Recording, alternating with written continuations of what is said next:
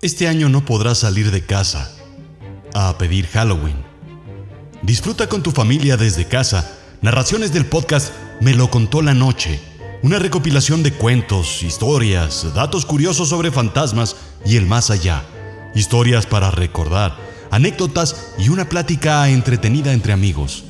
Prepara tu pan de muerto, el chocolate caliente, el mezcal, los bombones, la fogata y escóndete debajo de tu cobija favorita para escuchar los más fascinantes relatos oscuros, dignos de este 2020.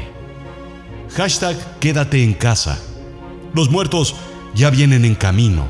Espectros, fantasmas y seres del más allá están listos para visitarte. ¿Estás listo tú? Yo sí.